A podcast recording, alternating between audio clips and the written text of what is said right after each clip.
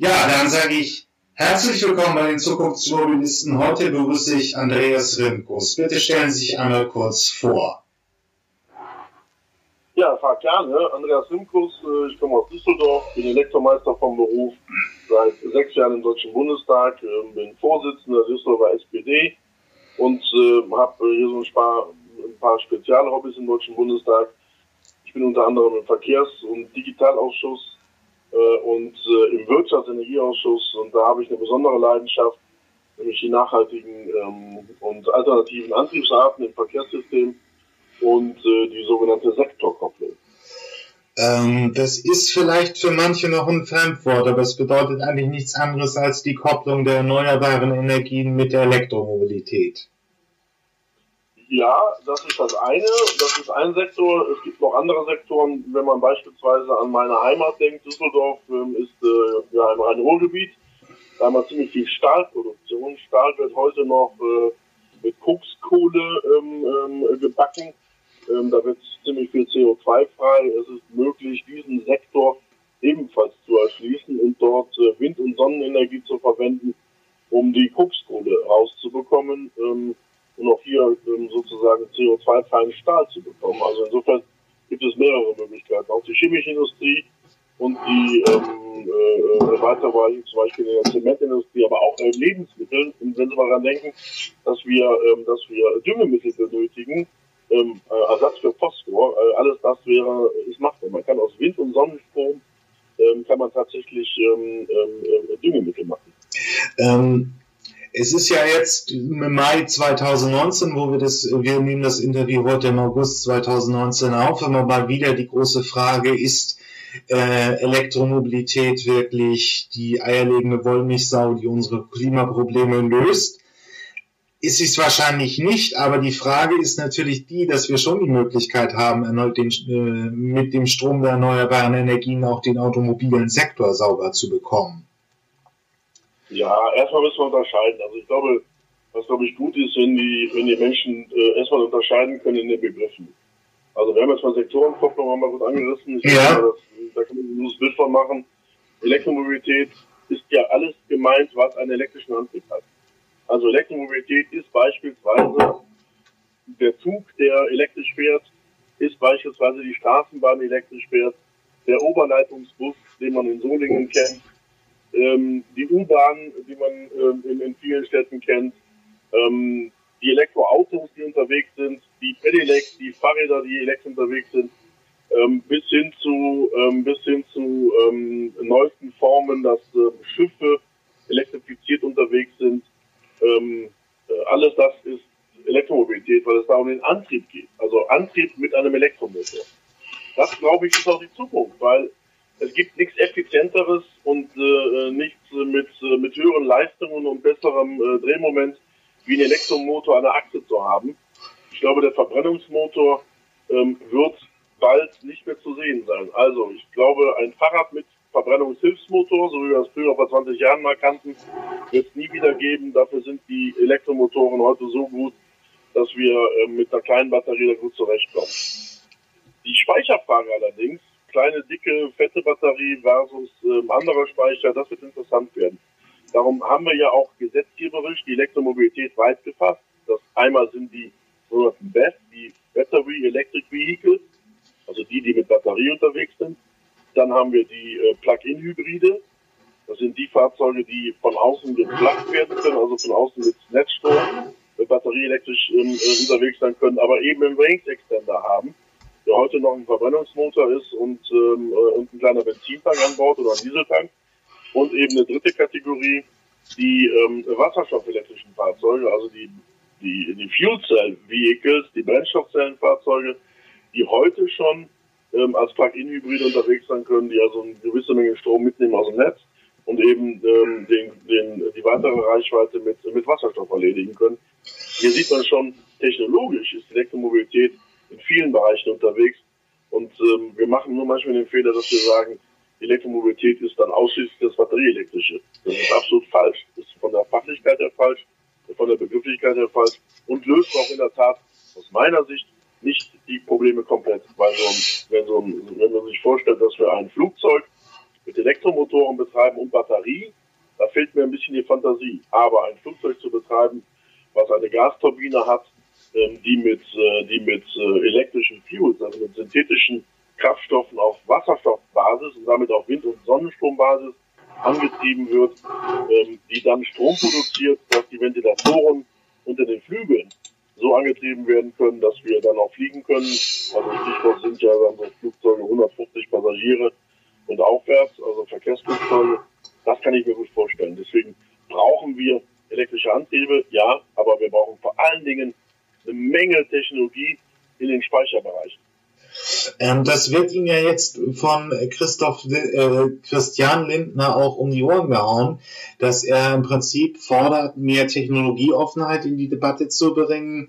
Das machen zum Beispiel auch, das ist eine Position, ähm, der ähm, Verband der Autohersteller hatte im März 2019 einen kleinen Disput. Die Zulieferer möchten auf jeden Fall noch ein breiteres Spektrum von Technologien in der Diskussion behalten. Ähm, also Sie finden nicht, dass äh, wir das noch technologieoffener machen sollten, als es jetzt schon ist. Naja, also, ähm, also der Christian Lindner hat in vielen Fällen ja Unrecht. Ne? Also bei der Frage des äh, schlechten und äh, oder falschen Regierungs versus gar nicht, da hat er sich ja ziemlich, äh, äh, hat er sich ziemlich verkalkuliert. Ich kenne ihn sehr gut, er ist ein Düsseldorfer, genauso wie ich. Ich sage an der Stelle hat er recht, wir müssen technologieoffen bleiben. Deswegen hat er mir das nicht um die Ohren gehauen, sondern ich mache das umgekehrt. Ich sage, ähm, hier ist es eindeutig so, wenn wir die Energiewende, die ja heute nur, noch, nur eine reine Stromwende ist, wenn wir die erfolgreich gestalten wollen, dann brauchen wir Speichertechnologien und zwar in all ihren Variationen. Die schiere Menge, die wir an Strömen aufnehmen müssen, um den Primärenergieanteil Deutschlands oder auch den ähm, sozusagen den, ähm, äh, äh, den Teil, der überhaupt über die Netze fließt. Also wir nehmen an, dass wir bei 2500 Terawattstunden stehen. Ähm, Primärenergie sogar über 3000 Terawattstunden. Das ist eine so gigantische Energiemenge, Klammer auf, wir reden über Arbeit, nicht über Leistung. Nochmal Unterschied, kommen wir gleich zu, vielleicht im Laufe des Gesprächs noch, wo die Unterschiede sind. Diese schiere Arbeitsmenge die, die wir defossilisieren wollen und klimaneutral stellen wollen, nötigt uns ab, dass wir jede Kilowattstunde, derer wir habhaft werden können, aus Wind und Sonne irgendwie einsammeln müssen. Also, das, was wir tagsüber in Wind und Sonne zu viel haben, in die Nacht verschieben. Oder vom Sommer in den Winter, um eben diese Dunkelzeiten, die Flauten auszugleichen. Das versteht jeder, das haben wir früher gemacht mit Nachtspeicherheizungen, ähm, als wir die Kraftwerke hatten, die noch durch Nacht durchgefahren sind. Heute müssen wir es umgekehrt machen, aber das Prinzip ist das gleiche. Wir müssen einsammeln. Und weil das eben so viel ist, machen wir das Ganze auf dem, äh, über den Umweg mit dem Gas.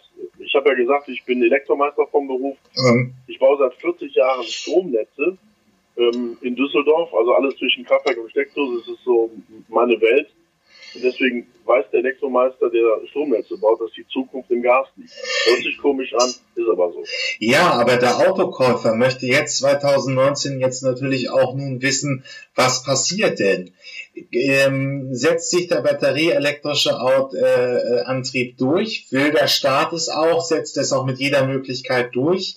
Denn wir haben jetzt immer noch ähm, 160, 116.000 äh, Fahrzeuge mit Jahreswechsel zu 2019. Das ist nicht die Million, die die Merkel vor zehn Jahren zum ersten Entwicklungsplan Elektromobilität versprochen hat. Und es ist natürlich die Frage, jetzt stehen viele Leute auch vor der ernsthaften Entscheidung, das Angebot äh, wird immer besser. Wir sehen jetzt 60 Kilowatt pro Stunde auf Fahrzeuge von Großserienhersteller für, für circa 40.000. Das ist besser als vor vier, fünf Jahren. Aber wenn man jetzt einfach diese Summe ausgibt, kann man sicher sein, dass der Staat an jeder Ecke Ladesäulen aufbaut. Dass er jede, äh, das, ja, Herr Pack, aber ist auch so, dass wir ja festgestellt haben, dass wir in der Elektromobilität drei Bereiche haben. Wir finden schon auf dem Markt wir batterieelektrische Fahrzeuge, wir finden Plug-in-Hybride und wir finden Wasserstofffahrzeuge, Brennstoffzellenfahrzeuge. Ja. Das heißt, theoretisch finden wir Fahrzeuge für all die verschiedenen Verkehrsaufgaben, die wir haben. Und das ist auch der entscheidende Punkt. Ich glaube, dass jemand, der in der Stadt ein Pkw benötigt, der also, weiß ich nicht, am Tag 20 Kilometer fährt und ansonsten dumm rumsteht, das Auto, wenn man das wirklich kaufen will und nicht im Sharing-Bereich haben möchte, okay, dann kauft man sich halt ein Auto mit einer kleinen Batterie. Der Reise, Autokaufmann allerdings, der heute in Hamburg ist, morgen in München, der, ähm, der eben nicht, ähm, der eben nicht äh, warten kann auf lange Ladezeiten, der wird möglicherweise ein Hybrid haben oder immer Brennstoffzellenauto. Diese Unterschiede müssen gemacht werden. Im Übrigen glaube ich nicht, dass es attraktiv ist, ein Auto für 40.000 Euro hinzustellen, während gleichzeitig ein Verbrenner oder ein Hybrid für 20.000 zu bekommen ist. Der Gamechanger, der kommt im nächsten Jahr tatsächlich, wenn die deutsche Industrie mit den vielen, vielen Fahrzeugen auf dem Markt ist, äh, die sich dann, äh, ich sag mal, wie zum Beispiel ein Ab ähm, äh, bewegen wird, um die 16.000 Euro Abzug, also naja. 20.000 ab dieser Förderprämie. Ja, und die können damit 200 Kilometer fahren. Dann haben sie auch ein tolles Auto für die Stadt, ist doch wunderbar. Und alle anderen äh, fahren dann eben äh, je nach ihrer Fahraufgabe entsprechend weiter. Und was hat der Sonic zu sagen? Ich kenne Leute, die können sich einen Dacia leisten mit einem LPG-Tank und sind auch zufrieden, wenn sie daran teilnehmen können, an der Nachhaltigkeit und äh, Umgestaltung äh, unserer Welt, die dann eben CO2-ärmer und am besten CO2-frei, also damit auch klimaneutral werden soll.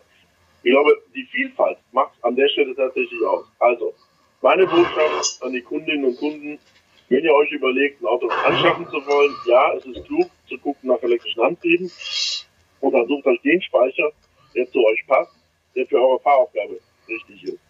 Die eierlegende Wollmilchsau werdet ihr nicht bekommen, also das preiswerte Auto, was super weit fährt, ähm, aber eben mit kürzesten Tankzeiten unterwegs ist, ähm, das wird nicht gehen, deswegen genau hinschauen. Ich habe beispielsweise in Düsseldorf war ich ein ganz kleines Auto von einem, äh, von einem schwäbischen Hersteller, äh, wo nur zwei Sitze drin sind. Ähm, äh, dieses Auto wird, äh, hat eine kleine Batterie und wenn ich dann mal ein größeres Auto brauche, weil ich Urlaub fahre, ich mir ein. Äh, auch so kann man es lösen, wie ich finde. Ähm, das muss der Weg sein. Und deswegen, glaube ich, geht die Elektromobilität auch einher mit einem anderen äh, Game Changer, nämlich den Game Changer, dass immer mehr autonome Fahrsysteme kommen. Heute sind Autos eigentlich Stehzeuge. Also mein Auto fährt mich zur Schicht und wieder von der Schicht nach Hause und steht ansonsten 23 Stunden.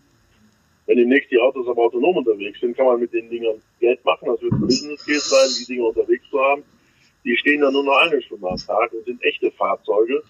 Möglicherweise äh, kommen dann ganz andere Systeme noch, äh, noch dazu, dass wir uns über die Frage der Ladesäulen gar keine Gedanken mehr machen müssen. Will sagen, wenn du heute weißt, dass dir ein solches Auto ausreichend ist mit 200 Kilometer Reichweite, kannst du ihn kaufen. Die gibt's heute schon und die Ladeleistung.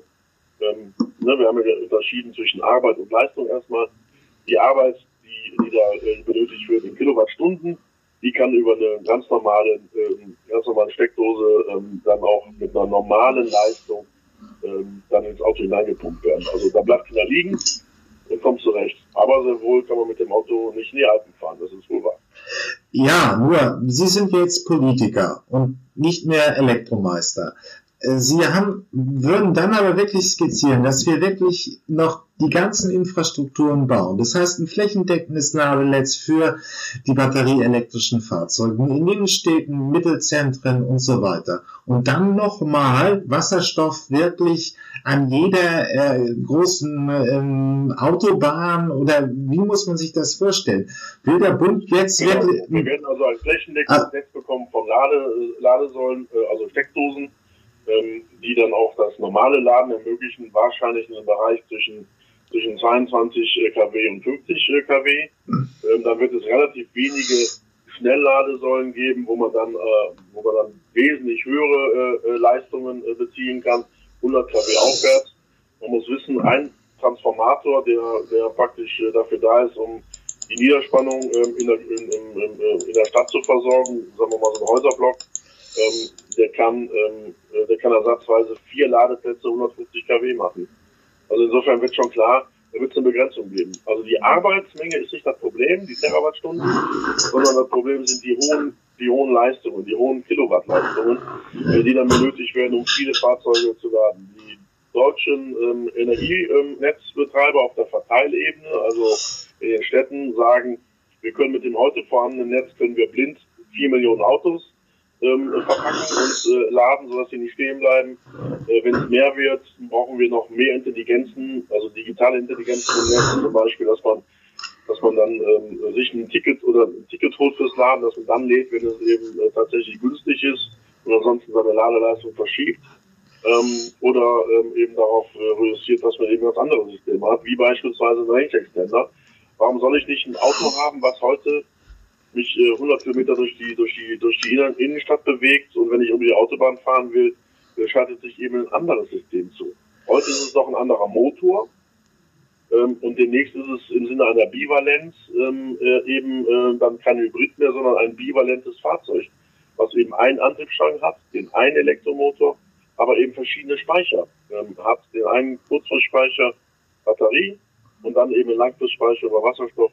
Ich finde, das ist überhaupt nicht falsch. So nachzudenken, äh, das sind übrigens Systeme, die wir heute schon kennen aus, äh, aus, dem, äh, aus dem Güterverkehr, ähm, die so geschaltet sind. Ein Auflieger von einem LKW, wo, der, wo verderbliche Ware daraus gekühlt werden muss. Ähm, die Kühleinrichtung ist ja nicht am LKW, sondern auf dem Auflieger und wird eben auch separat, ähm, äh, separat befeuert. Da ist äh, zum Teil auch separate Tanks drauf, nämlich so Gastanks. Ähm, insofern kennen wir das alles schon.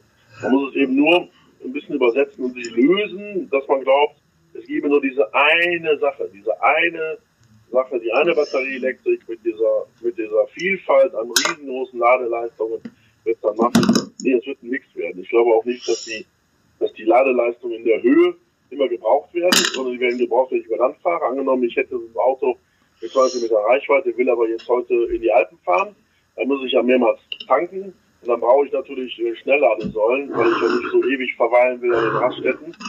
Ähm, das wird so ein Anwendungsfall werden. Und äh, beim Wasserstoff sehen wir ähm, die, ähm, die Tankanlagen in der Nähe auch der, der großen sogenannten TEN-Korridore, transeuropäische Netze. Äh, da haben wir uns europäisch zu verpflichtet, dass wir eben sowas ausbauen. Das kommt auch parallel, das muss auch gebaut werden. Ähm, insofern werden wir, werden wir Netze sehen und äh, Ladevorrichtungen in allen, in allen möglichen Bereichen. Möglicherweise wird die Tankstelle der Zukunft ähm, sich ja auch ähm, sozusagen ein Geschäftsfeld suchen. Warum soll man nicht an einer Tankstelle der Zukunft die Fahrzeuge wechseln? Man kommt mit dem mit der Großlimousine kommt man in die Stadt hinein, dann fährt man sie ab und äh, an der Tankstelle wird sie dann geladen, gepflegt und äh, fertig gemacht. Während ich mir dann äh, praktisch eine Packung Kippen hole und ein Sixpack äh, mein Bankgeschäft mache und vielleicht von da aus in die Stadt weiterfahre mit Bus und Bahn oder mit dem Pedelec äh, oder bei schlechtem Wetter mit einem, äh, mit einem, mit einem Carsharing-Fahrzeug. Ähm, ich glaube, das sind Zukunftssysteme, die kommen werden. Deswegen Megatrend, Game Changer 2020 Elektromobilität, aber gleichzeitig eben auch autonome Fahrsysteme, die uns helfen, dass wir nur noch den Besitz der Fahrzeuge brauchen, nicht mehr das Eigentum. Ähm, da, also, da ist ein Punkt drin, ähm, ich möchte hier auch nicht unbedingt Sie bestätigen, aber ich bringe nochmal eine Studie von der Energiewirtschaft, die das beschreibt, so ein bisschen in die Show Notes. Wir hatten ja jetzt hier im Sommer die Diskussion, dass äh, Wasserstoff wieder ein bisschen auf die Agenda gerutscht ist, unter anderem auch, weil Harald Lesch einen Beitrag darüber gemacht hat. Ähm, er meinte eben, dass wenn wir 350 Kilowatt Ladeleistung so flächendeckend kommt, äh, kriegen wir unser Stromnetz in die Knie, was auch richtig ist. Allerdings erwarten die meisten Experten hier eben auch nicht, dass äh, wir eine so große Ladeleistung im Schnitt sehen. Und das ist richtig, also man äh, in der Studie, die ich da beifügen möchte, ist einfach auch nochmal so dargestellt, wenn man jetzt äh, 200 Euro pro Elektroaus äh, investiert in Intelligenzen, also in äh, bessere Niederstrahlungstravos und so eine intelligentere Steuerung, dann kann man auch mühelos schon 10 Millionen Elektroautos jetzt ähm, ins Stromnetz einfügen. Aber ich, was mich fragt, wenn, wenn wir diese Vielfalt haben, dann haben wir ja auch wieder den Bedarf auf sehr viele Infrastrukturen. Wir müssen äh, Wasserstoff aufbauen, wir müssen Ladepunkte bauen. Das ist ja auch nicht CO2-neutral. Also diese Vielfalt kommt ja mit einer hohen Investition in Infrastrukturen, die allein schon A teuer und B eben auch nicht äh, auch CO2-intensiv sein wird. Klar, das Beste, was wir machen könnten, ist gar keine Infrastruktur zu haben. Wir sitzen zu Hause, äh, und äh, bewegen uns überhaupt nicht mehr und, äh, und, äh, und, und, und versorgen uns selber. Nur Herr Fakt, die Welt ist anders. Also in meiner Wahrnehmung ist die Welt eine sehr mobile. Ich habe in meinem Umfeld nur Menschen, die gerne mobil sind und unterwegs sind. Die wollen gerne sich mit anderen treffen. Die wollen gerne mit der Straßenbahn in die Innenstadt fahren. Die wollen gerne mit dem Auto auch mal am Wochenende rausfahren die sind gerne unterwegs, reisen sehr gerne, treffen sehr gerne Menschen, sind kulturell begeistert. Äh, der ganze Austausch, der da ist, äh, das ganze soziale Miteinander, geht einher mit, äh, mit Begegnung. Und Begegnung bedeutet Mobilität. Ich entdecke das bei meinen Eltern, die jetzt ähm, weit über 80 Jahre alt sind, dass sie sich Gedanken machen, wie sie ihre Mobilität erhalten können. Stichwort sind hier Rollatoren und entsprechende Systeme, die notwendig sind, äh, dass sie mhm. ihre Mobilität, wie sie gewohnt sind, auch halten können, weil sie wollen weiter am Leben teilnehmen. Ich entdecke, äh, dass wir immer mehr, immer mehr Güter transportieren ähm, und der Gütertransport äh, bewältigt werden muss. Ich entdecke, dass die Menschen eben ähm, nicht mehr nur in den Städten wohnen, sondern an der Rande der Städte und die müssen dann pendeln, damit sie zur Arbeit kommen. Die wollen Verlässlichkeiten haben. Also wir werden, wir werden vermutlich ähm, äh, nicht dahin kommen, dass wir ein, ein Volk werden, eine Gesellschaft werden ohne Infrastruktur, ohne Netze. Das Gegenteil ist sogar wahr. Wir werden immer mehr Netze benötigen. Wir brauchen 5G-Netze im Internet. Wir brauchen 4G-Netzausbau. Wir brauchen Glasfaserausbau. An jeder Milchkanne, weiß ich nicht, aber ist ja gemeint, ist ja flächendeckend. Wir wollen gute Lebensverhältnisse haben.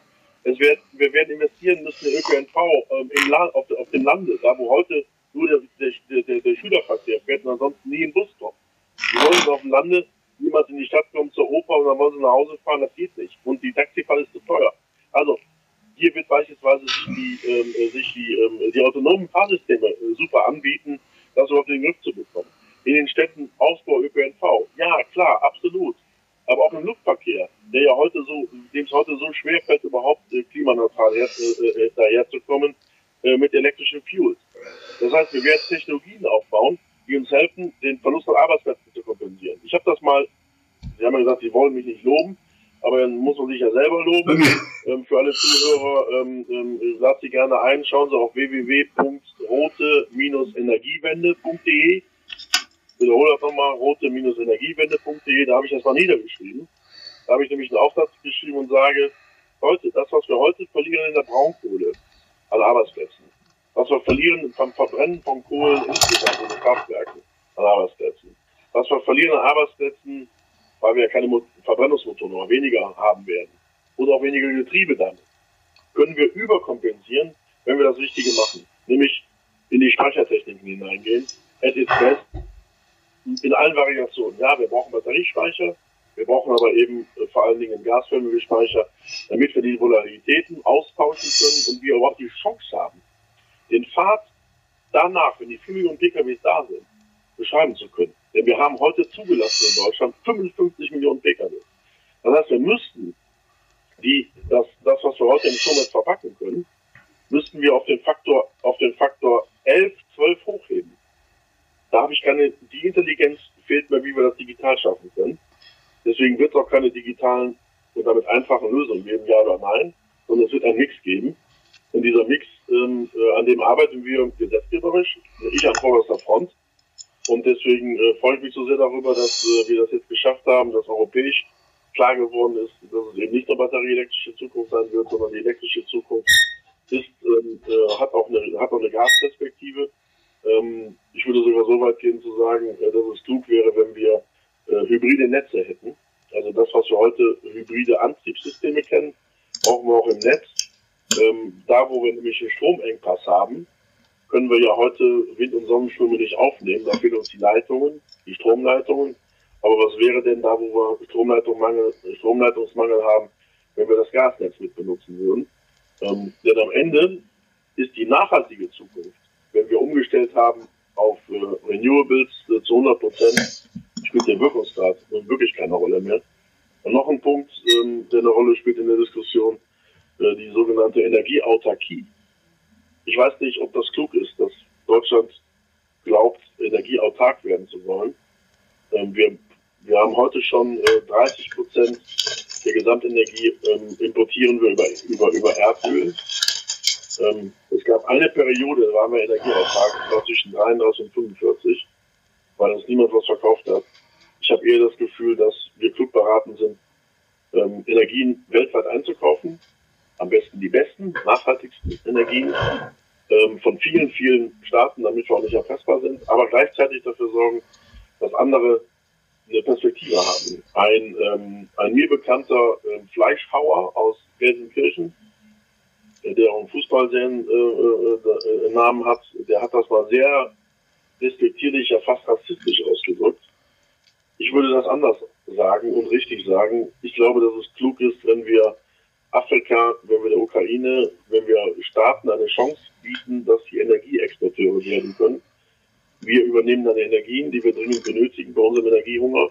Und im Gegenzug liefern wir die Maschinen dafür und äh, sorgen auf die Art und Weise dafür, dass aus einer, aus einer wirtschaftlichen Partnerschaft ein echtes Friedensprojekt wird. Weil ich könnte mir vorstellen, dass am Ende des Weges die Amerikaner dann nicht mehr im Mittelmeer patrouillieren müssten, um die Öl Erdölquellen zu sichern, sondern wenn wir in dem solaren Zeitalter eingestiegen sind und wir machen das ähm, ähm, ähm, über eine wasserstoffbasierte ähm, Weltwirtschaft, dann haben wir alle größte Chancen, ähm, ein großes Friedensprojekt umzu, umzusetzen. Das hat mal Willy Brandt und Olaf Palme im sogenannten Nord-Süd-Bericht äh, der Kommission vor über 30 Jahren niedergeschrieben.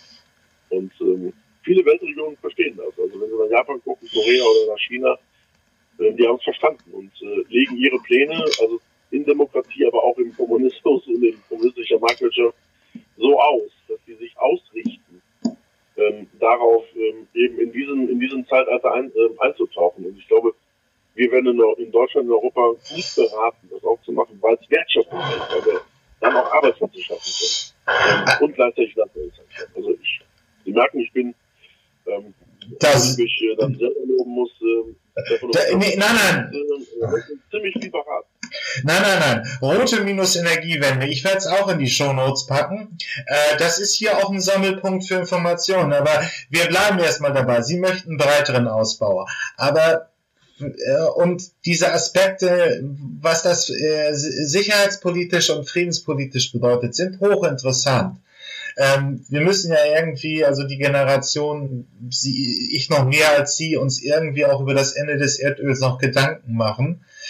Ähm, was auch Energie, also wir können ja jetzt kurz noch mal äh, vielleicht einen kleinen Exkurs machen. Die ganzen Kriege, die jetzt im Nahen Osten laufen, sind hauptsächlich auch durchs Erdöl erklärt. Es bietet natürlich eine Möglichkeit, ähm, sich davon zu lösen und eine Weltwirtschaft in diesen Energiefragestellungen aufzubauen, die weniger Konflikte erzeugt, als es das alte Erdöl getan hat. Das ist richtig. Ähm, das ist auch immer noch ein Treiber hinter der Elektromobilität. Ähm, bei Politikern übrigens mehr als bei Wirtschaftsführern, da zählt immer mehr das Qualita äh, Quartalsergebnis. Aber ein Punkt möchte ich doch nochmal ansprechen. Sie sind jetzt auch schon sechs Jahre im Bundestag. Frau Merkel eröffnet heute die RA 2019 und sie muss ähm, feststellen, dass ihre Ziele, was, in, ähm, was Elektromobilität angeht, in der Bevölkerung nicht unbedingt erreicht worden ist. Ähm, woran hat es gelegen? Warum haben wir noch keine eine Million Fahrzeuge auf der Straße? Naja, also ähm, ich kenne das Ziel natürlich von, von Merkel. Wir haben es ja auch in der Koalition auch tatsächlich übernommen. Ist ja nicht so, als wenn das jetzt nur eins wäre, was die von Merkel ersetzen wollte. Wir haben ja, wir haben ja auch gemeinsam versucht, das hinzubekommen. Das ist in der Tat betrüblich. Ich finde aber erstmal nicht tragisch. Das ist ein Zwischenziel. Also, wie gesagt, wir reden, am Ende reden wir über 55 PKWs. Das ist die Frage des Einstiegs. Ich nehme erstmal zur Kenntnis, dass mittlerweile die deutsche Industrie verstanden hat, dass wir jetzt endlich mal volumenfähige PKWs benötigen die auch in dem Schaufenster ankommen. Und die nicht nur irgendwie in homöopathischen Dosen da stehen, die dann irgendwo so ähnlich wie die Edgars-Autos da im hinterletzten ähm, Eck vom Autohaus äh, gewesen sind, sondern die jetzt mit Stolz präsentiert werden.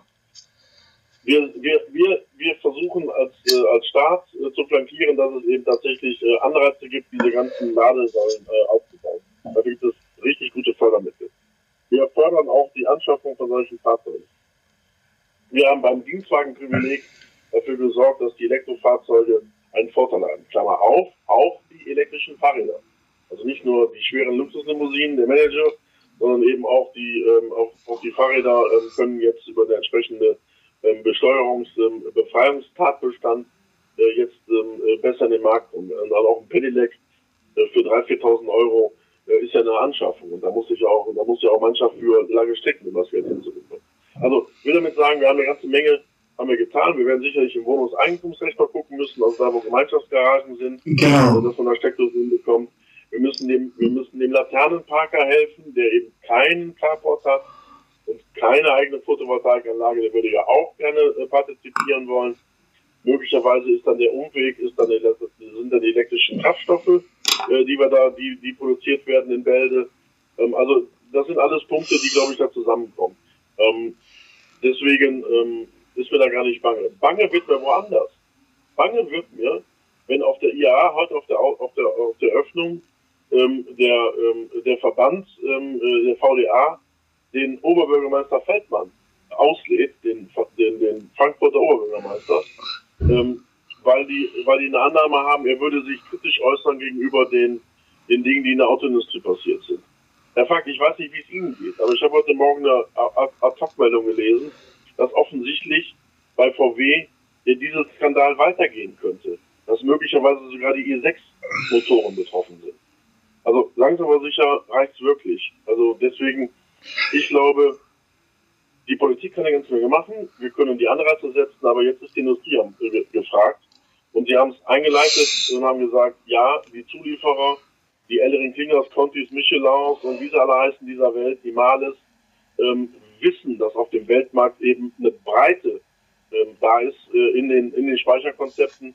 Ähm, und deswegen wollen die auch in die Breite hinein produzieren, damit sie in der Breite auch Chancen haben und damit in der Breite die Risiken abgefedert werden. Ich, sag, ich sage, diejenigen, die nur unterwegs sind auf einer einzigen Plattform, die werden möglicherweise Schiffbruch erleiden. Das halte ich für unklug. Deswegen macht es Sinn, äh, sich sozusagen, sozusagen sowieso technologisch bereitzustellen, aber eben Angebote zu machen. Das heißt für den Kunden in der Auswahl, ja, es gibt viele Möglichkeiten, aber suche dir doch das raus, was du benötigst. Ich kenne die Diskussion da von früher. Da haben Leute gesagt, ich hätte gerne einen, Kombi, äh, aber flach und rot soll er sein. Ähm, und sich äh, und sich auch so anfühlen wie, wie ein Sportwagen. Das war natürlich Quatsch, weil ähm, den Kombi braucht man vielleicht einmal im Jahr, wenn die, wenn die Waschmaschine ausgetauscht werden muss oder der Kühlschrank. Aber selbst das lasse ich mir mittlerweile anliefern. Ich brauche keinen Kombi mehr. Und wenn ich den wirklich benötige, nahe ich mit dem. Das heißt, die Denke und der Switch passiert im Kopf und die Systeme dafür sind da. Und ich sage der deutschen Industrie, verdammt nochmal, jetzt macht mal euren Job und sorgt mal dafür, dass die Fahrzeuge da sind. Weil ihr habt doch die ganzen Patente, ihr habt, ihr habt doch immer geschrieben, ihr kriegt das hin.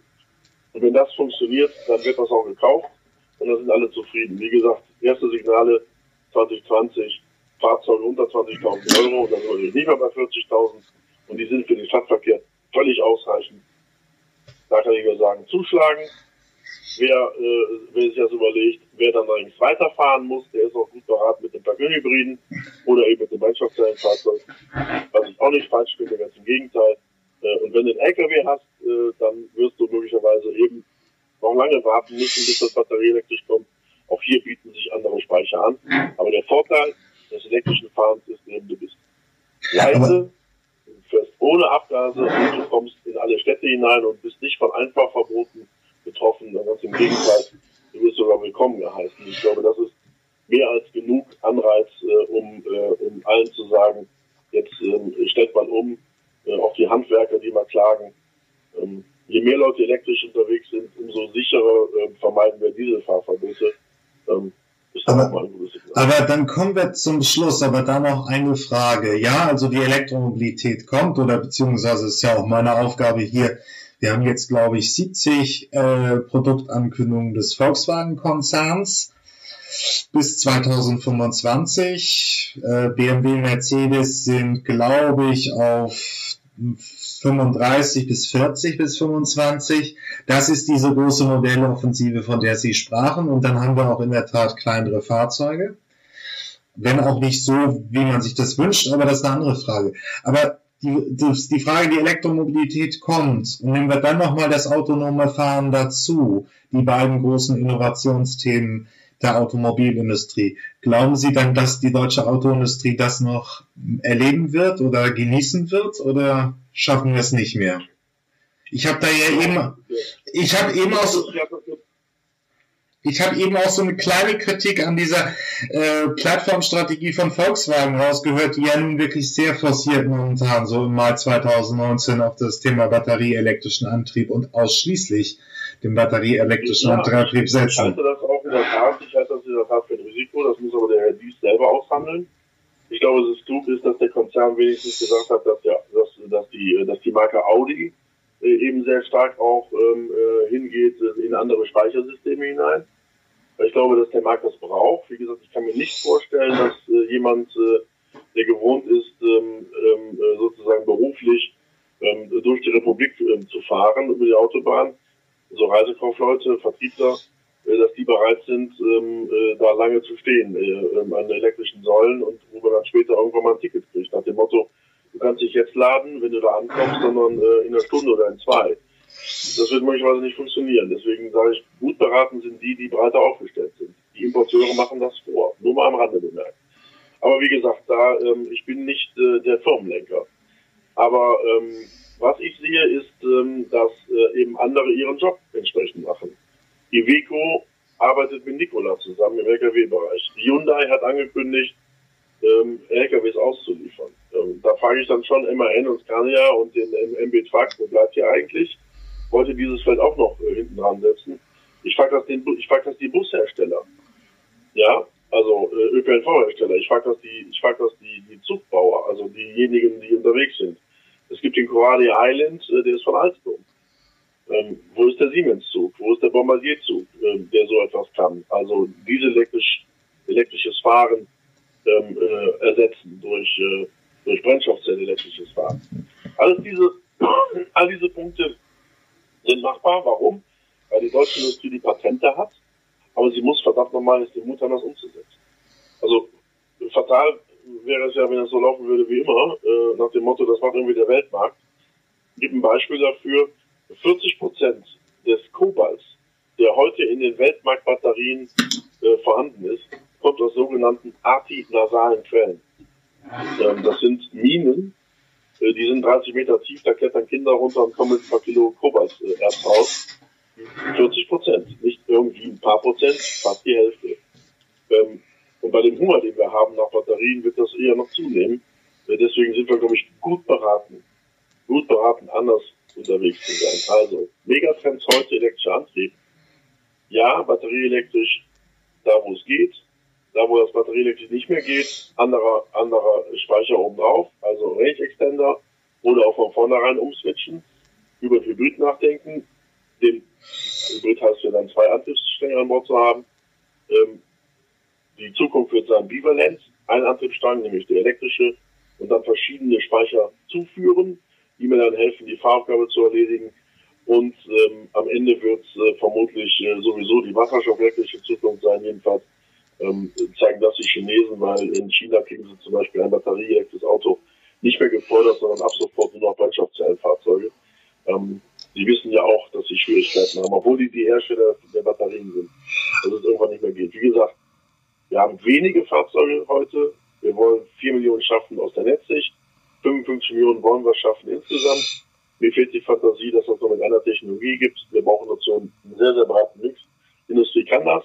Wir haben Ingenieure dazu. Ich habe mal gesagt, wir haben eigentlich die Öre, die brauchen wir, nämlich die Monteure und die Ingenieure, dazwischen vielleicht die Installateure, weniger die Profiteure, nämlich diejenigen, ähm, wo Sie von gesprochen haben, die nur dran, nach drei Monatszahlen gucken, sondern wir brauchen jetzt Leute, die bereit sind, mit der Politik, mit der Gesellschaft langfristig zu denken und dieses Ziel in den Blick zu nehmen, denn machen wir uns nichts vor. Im Rahmen des Effort Sharing, also da, wo die Strafzahlungen drohen äh, für CO2-Emissionen, werden wir landen.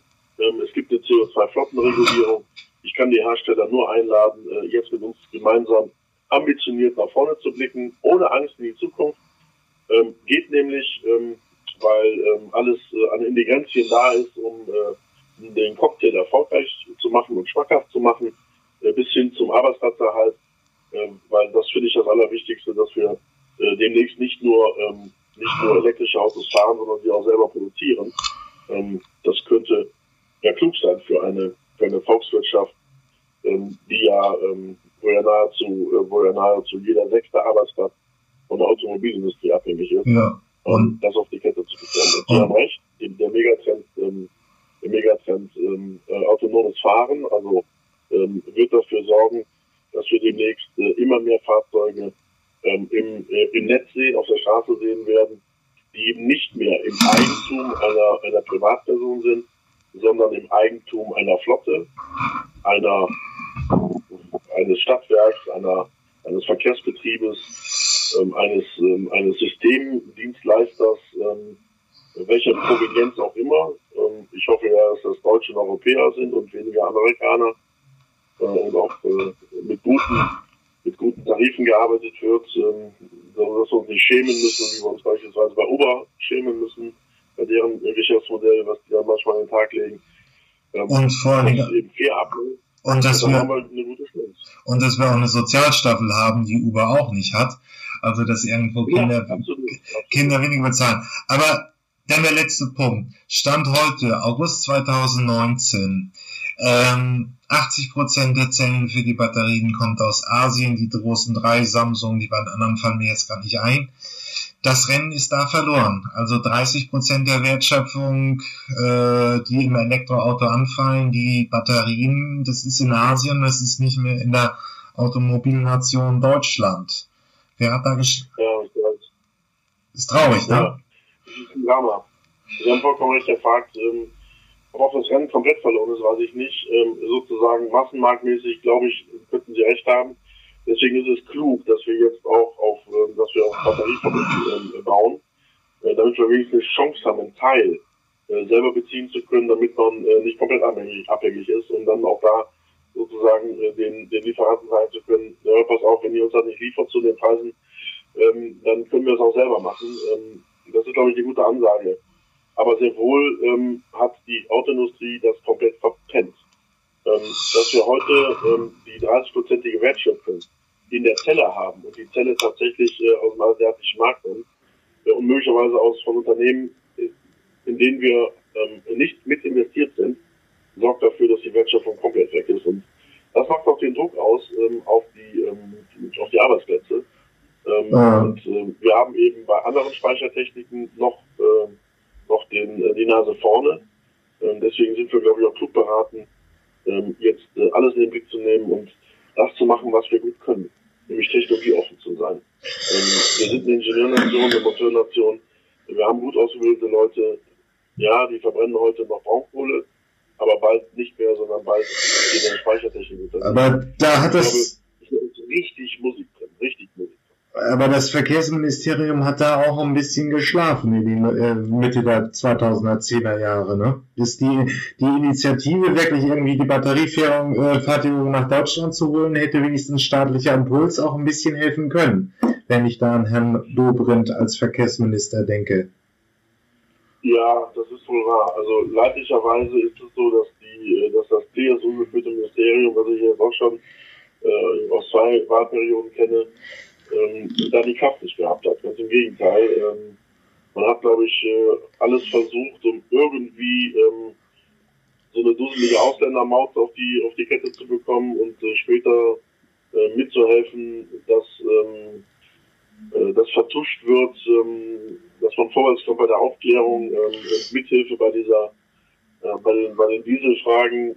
Wir haben ja schon früh gefordert, ähm, dass man auch nachrüsten kann ähm, bis es mal dazu kam überhaupt, dass die Leute, ähm, ich sag mal, ähm, geschützt sind äh, vor dem Verlust ihres Assets. Man muss mal überlegen, ich meine, Sie reden ja mal richtig gesprochen, 30, 40.000 Euro kostet so ein Auto. Ich stelle mir mal vor, Sie haben so einen duseligen Motor gekauft, der da manipuliert wurde. Und auf einmal hat das Auto keinen Wert mehr. Also, das kann ja alles nicht sein. Also, da vernichten wir Erfolgsvermögen nicht irgendwo, sondern direkt bei den Menschen. Und mir sagen das auch die Leute zu Hause, die sagen, Andreas, tu alles, um zu verhindern, dass es Dieselfahrverbote gibt. Ähm, und hilf uns bitte mit, dass wir das schaffen können, den Weg mitzugehen in eine, in eine klimaneutrale Zukunft. Denn die wollen ja gerne die Leute, aber wir haben eben kein Photovoltaikdach. Die haben das Eigenheim nicht und wir haben den Carport nicht. Und haben auch nicht das Geld für, einen, ähm, für, einen, für, für einen amerikanischen äh, Elektrosportwagen mit 1000 PS und 700 Newtonmeter. Und ganz ehrlich, brauchen die auch nicht. Die warten darauf, äh, dass, der, dass, die kleine, dass das kleine Familienauto ähm, dann auch äh, da ist, wo die dann sagen können, guck mal hier, ich habe hier etwas angeschafft in meiner Familie, was echt nachhaltig ist. Und wir haben ja am 20.09. Tag ja das Klimakabinett. Gleichzeitig sind wir mit Fridays for Future draußen. Ähm, warum sage ich Fridays for Future? Weil meine Kinder, meine Tochter ist 25, mein Sohn ist 23, mir natürlich jedes Mal zu Hause sagen, Papa, tu was mhm. mit, dass wir auch eine Zukunft haben. Und wie gesagt, ähm, ich glaube, dass wir das schaffen können, dass wir die Arbeitsplätze erhalten können, ähm, auch die guten Arbeitsplätze mit guten Tarifbedingungen, mit guter Mitbestimmung und mit, mit, äh, mit einem vernünftigen Einkommen, aber eben das Ganze auch nachhaltig hinkriegen können, sodass der Umbau so gelingt, dass wir ja eine gute Zukunft leben können. Äh, Willy Brandt hat das ja mal gesagt in den 70ern, ähm, der Himmel würde wohl so wieder blau werden, ist ausgelacht worden. Haben wir aber erreicht. Ja. Warum soll man nicht erreichen, dass wir wegkommen von Erdöl? Ich glaube, ja. lohnt sich alle mal, das in den Angriff, in den Angriff zu nehmen. Hilft uns übrigens an allen Ecken und Kanten. Also, wie gesagt, wir haben viel diskutiert.